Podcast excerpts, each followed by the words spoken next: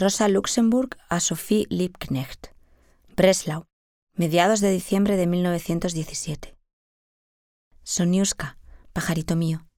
Su carta me ha alegrado muchísimo y quería responderle enseguida, pero en ese momento tenía muchas tareas que requerían mi concentración, por eso no me pude dar el lujo de hacerlo. Y después preferí esperar la ocasión, porque es mucho mejor poder hablar las dos distendidamente. Ahora hace ya un año que Carl está preso en Lukau. Este mes lo he recordado a menudo, y también hace un año exactamente que estuvo usted conmigo en Ronque y me regaló aquel hermoso árbol de Navidad. Este año hice que me consiguieran uno, pero me trajeron uno muy feo, al que le faltaban las ramas, ni punto de comparación con el del año pasado. No sé cómo podré colocarle las ocho candelitas que he comprado. Es mi tercera Navidad tras las rejas, pero no lo tome como una tragedia.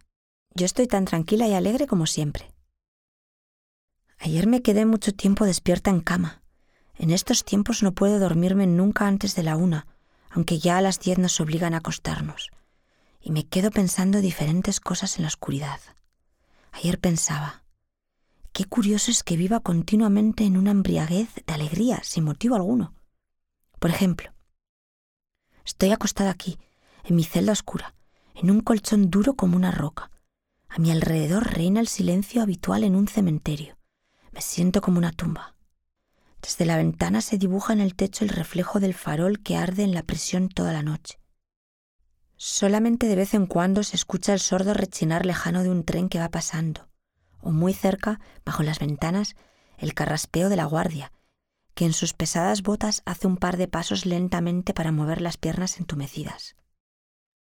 La arena cruje vacía de esperanza bajo esos pasos, y todo el abandono y la desesperanza de la existencia resuena así en la oscura noche húmeda. Ahí estoy yo acostada, quieta y sola, envuelta en los paños negros de las tinieblas, del aburrimiento, del cautiverio en invierno, y en ese momento late mi corazón con una felicidad interna indefinible y desconocida, como si estuviera caminando bajo los rayos de un sol brillante por un prado en flor.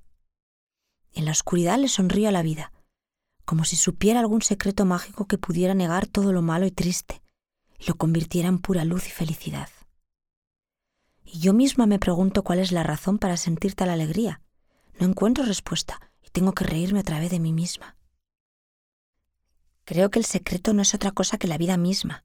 La profunda penumbra de la noche es tan bella y suave como el terciopelo, si se sabe mirar y este crujir de la arena húmeda bajo los pasos lentos y pesados de la guardia canta también una hermosa cancioncita sobre la vida, si se escucha con atención.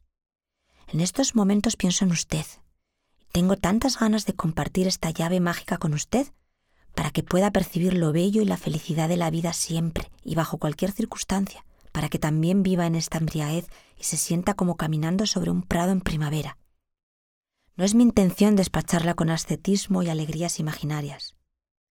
Deseo para usted todas las alegrías reales para los sentidos. Solo quisiera darle además mi inagotable alegría interna, para poder quedarme tranquila sabiendo que va por la vida en un abrigo bordado de estrellas que la protege de todo lo pequeño, lo trivial, lo aterrador. Me cuenta que en el parque de Steglitz ha juntado un hermoso ramo de bayas de color negro y rosa violáceo. Supongo que las bayas negras se dan de sauco, cuyos frutos cuelgan en racimos pesados y densos, entre grandes frondas de hojas dentadas, seguro que los conoce. O, más probablemente, agracejo, ramilletes verticales finos y delicados con bayas y hojitas verdes, estrechas y alargadas. Las bayas rosa violáceo escondidas debajo de las hojitas podrían ser de níspero enano. Normalmente deberían ser rojas, pero en esta época tardía del año cuando ya están algo pasadas de madurez y echadas a perder, a menudo muestran un color violeta rojizo. Las hojas se asemejan a las del mirto, pequeñas, puntiagudas al final, verde oscuro, como cuero en la parte de arriba, ásperas por abajo. Soniuska, ¿conoce usted la obra Verhältnisvolle Kabel de Platen? ¿Podría enviármela a traerla? Carl mencionó una vez que la leyó en casa. Los poemas de Keoge son bellos. Ahora sé por fin de dónde salió el verso. En el susurro de las espigas rojizas, que usted acostumbraba a recitar cuando íbamos a pasear en el campo. ¿Podría usted, si tiene la oportunidad, transcribir el nuevo Amadis? Me encanta ese poema, por supuesto gracias a la canción de Hugo Wolf, pero no lo tengo aquí, por desgracia. ¿Sigue usted leyendo la leyenda de Lessing? Yo estoy releyendo la historia del materialismo de Lange, que siempre me estimula y me refresca. Me gustaría mucho que en alguna ocasión la leyera. Mi querida Sonia, acabo de sentir un agudo dolor. Al patio donde salgo a pasear llegan a menudo carros del ejército cargados con sacos, o con viejas camisas y uniformes de soldados, en muchas ocasiones con manchas de sangre. Aquí los descargan y los reparten entre las celdas, donde los remiendan los cargan y los envían de nuevo al ejército. Hace poco llegó uno de estos carros, tirado por búfalos en lugar de caballos. Vi a estos animales por primera vez de cerca. Son más fuertes y de complexión más robusta que nuestro ganado, con cabezas planas y cuernos también planos y curvados.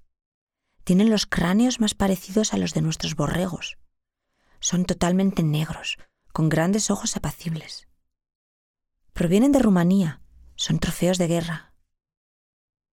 Los soldados que conducen estos carros cuentan que costó mucho atrapar a estos animales indómitos y que fue aún más difícil usarlos para el tiro, porque estaban acostumbrados a la libertad.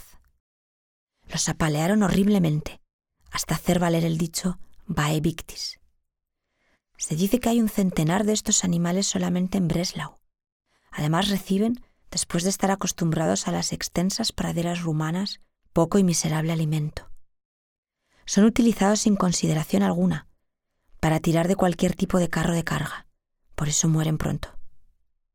Hace pocos días, pues, entró un carro lleno de sacos, pero con un cargamento tan alto que los búfalos no podían atravesar la elevación del portón de la entrada. El soldado acompañante, un bruto, comenzó a palear los animales con el lado más ancho del fuste de su látigo, de tal manera que la vigilante, molesta, le llamó la atención preguntándole si no tenía lástima de los animales. Tampoco nadie tiene piedad de nosotros, las personas, respondió con risa malvada y los apaleó todavía con más fuerza. Los animales empujaron pasando al fin sobre la montaña, pero uno sangraba. Soniuska, la piel del búfalo es de una dureza proverbial, y estaba rota.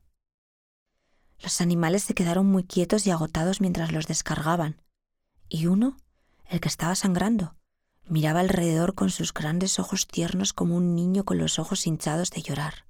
Tenía claramente la expresión de un niño que ha sido duramente castigado y no sabe para qué, por qué motivo, que no sabe cómo escapar del tormento y la brutalidad.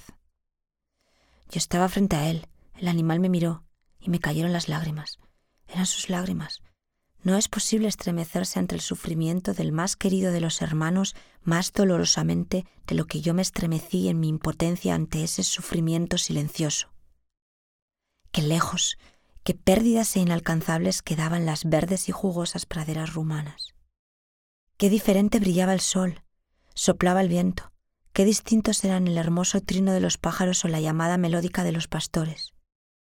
Y aquí, en esta ciudad extraña y lúgubre, el establo asfixiante, el repugnante heno mezclado con la paja podrida, las personas extrañas y horribles, y los golpes, la sangre brotando de la herida fresca. Mi pobre búfalo, mi pobre amado hermano, estamos aquí los dos, tan impotentes y silenciosos, y somos uno solo en el dolor, en la impotencia, en la nostalgia. Mientras tanto, las presas diligentes habían rodeado el carro descargaban los pesados sacos y los llevaban hasta el edificio. El soldado se paseaba a grandes zancadas por el patio con una sonrisa y las manos en los bolsillos, silbando una cancioncilla. Todo el esplendor de la guerra pasó ante mis ojos. Escríbame pronto. Le doy un abrazo, Soniuska. Su rosa. Soniuska, queridísima, quédese a pesar de todo tranquila y alegre. Así es la vida y así hay que tomarla valientemente, con la frente en alto y sonriendo, a pesar de los pesares. Feliz Navidad.